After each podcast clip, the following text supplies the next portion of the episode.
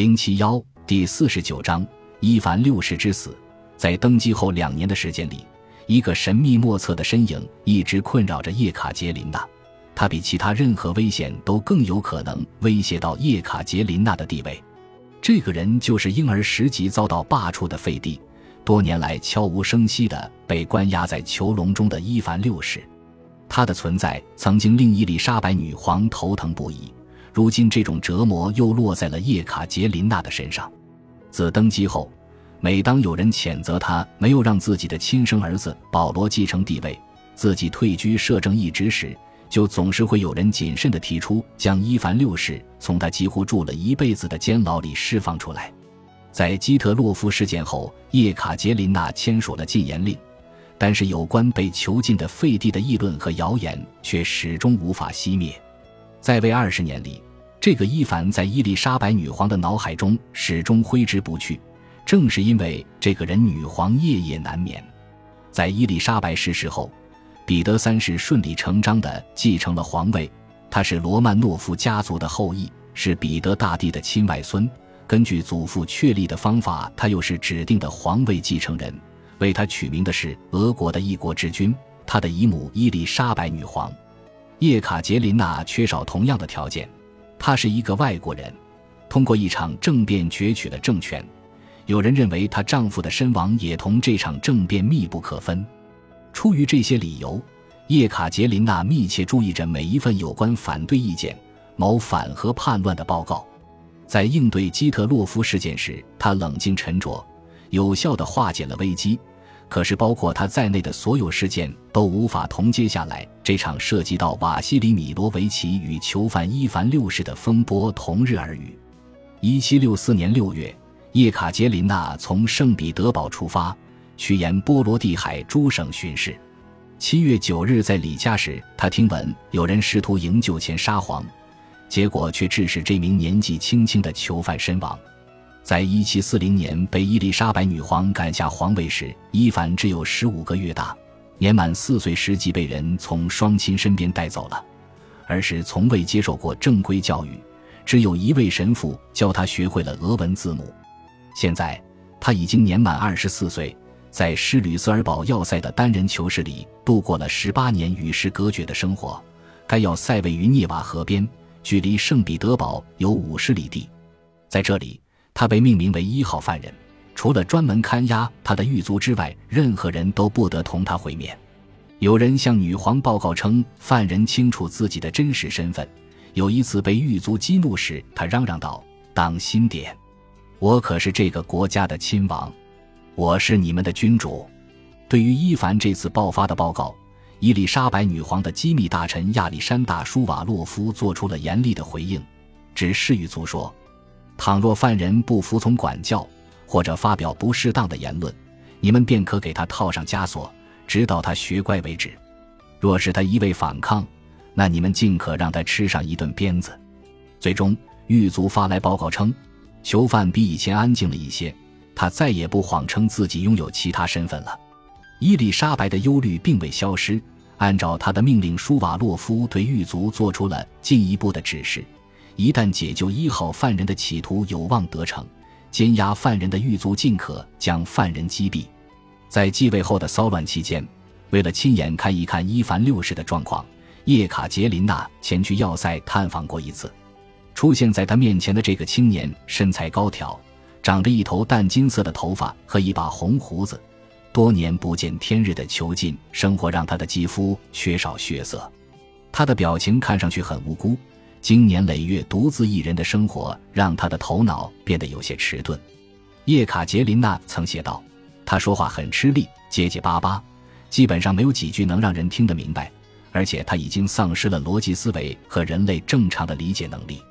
尽管如此，就像彼得三世一样，这位伊凡也是罗曼诺夫王朝的嫡系传人，是彼得大帝的哥哥及联合执政沙皇伊凡五世的后代。”从血统上来看，他对皇位的继承权无可指摘。如果亲自断定他是白痴或者疯子，那么叶卡捷琳娜就没有什么可担心的了。伊凡显然不具有统治国家的能力，将这些显而易见的表现告知众人的话，他就可以宣称他不具有执政能力，为了显示自己的仁慈，遂将他释放，并让他过上安静舒适的生活。可是，伊凡毕竟还没有傻或者疯到如此地步，在一定程度上，他的身体与精神状况存在着康复的可能。况且，即便所有人都知道他不具备统治能力，作为皇室的象征，他仍旧对叶卡捷琳娜构成了威胁。为了自保，叶卡捷琳娜下令仍旧按照以前的方式对伊凡六世实施严格的监管，并指派尼基塔·帕宁负责此项工作。叶卡捷琳娜一度希望这位年轻人能被说服接受与世隔绝的修道院生活，这样他就不再具备复辟的资格。如果接受剃度受戒，那就意味着他将永远退隐朝廷。看守伊凡六世的狱卒曾奉命劝说他接受这种选择。对于这个隐患，还有另外一种解决方案，即在关押期间他能自然死亡。为了提高后一种情况的几率。帕宁吩咐狱卒在伊凡六世患病期间不得为其提供医疗服务，如果病情加重，可为其派去一名神父，但绝不能送去医生。同时，帕宁还专门下达了一项指令，对伊丽莎白时代狱卒接到的命令做了进一步的强化：没有女皇亲笔签名的书面命令，狱卒不得将伊凡移交给任何试图将其带走的人。一旦营救他的企图有望得逞。狱卒便可立即对囚犯进行处决。这项命令又重申了一遍舒瓦洛夫此前做过的指示：不得让该囚犯成功获救。达尼罗夫拉塞夫上尉与刘卡切克金中尉专门被派去监押伊凡，只有这两位军官与要塞指挥官才有权同囚犯接触。两位负责看押伊凡的军官不得离开施吕塞尔堡半步。实际上，他们也连同匿名的囚犯一道被囚禁在了要塞里。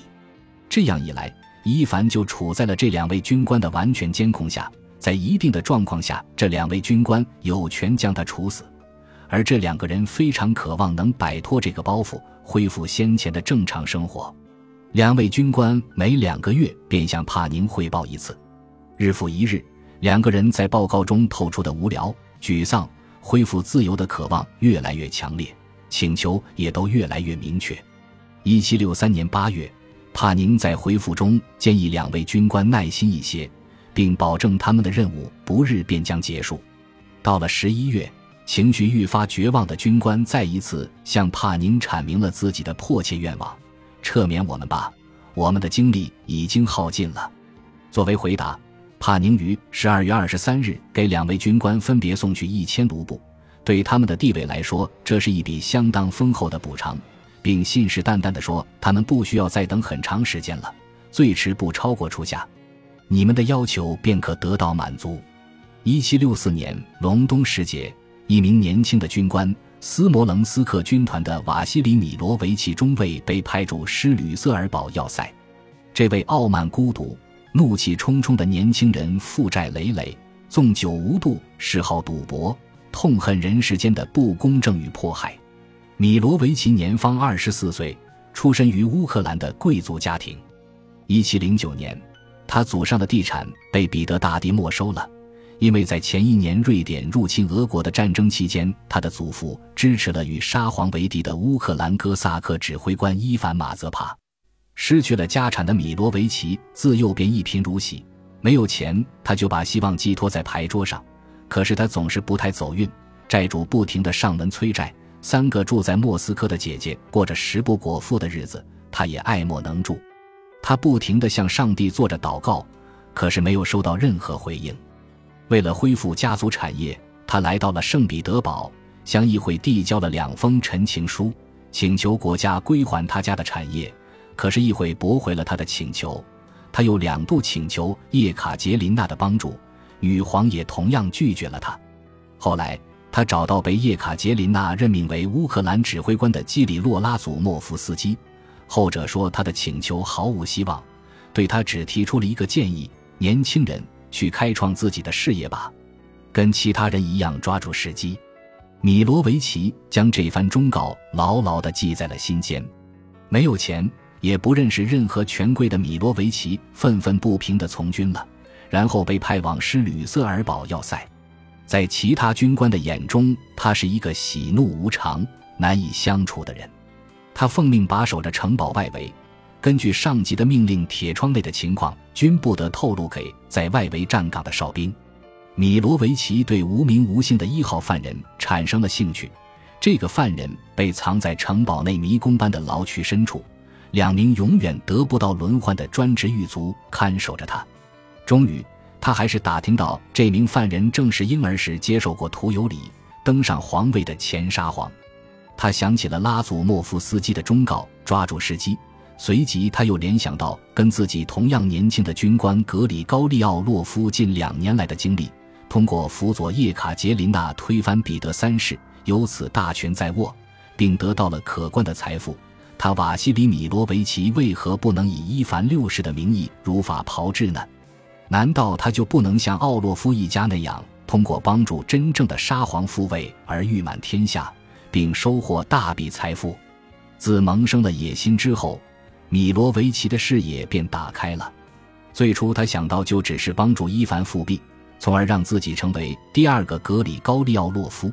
摆脱目前悲惨贫困的窘境，没过多久，他就有了更为宏大的目标。除了流连于赌桌和酒馆，米罗维奇还按时去教堂做礼拜。他相信上帝授予了他神圣的使命，上帝必然会为他推翻一个阴谋篡权的女人感到欣喜，并祝福他，重新将涂过油膏的沙皇扶上皇位。在这种新认识的鼓舞下。米罗维奇在施吕塞尔堡找到了一个同盟阿波隆乌沙科夫，两个人一起绘制出城堡的布局图，并谋算好要么口头说服，要么武力制服城堡内的警卫。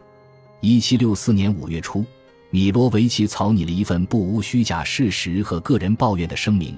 一旦解救行动成功，他便会让伊凡六世签署这份声明。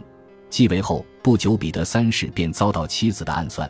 并直接从妻子手中接过毒药，一饮而尽。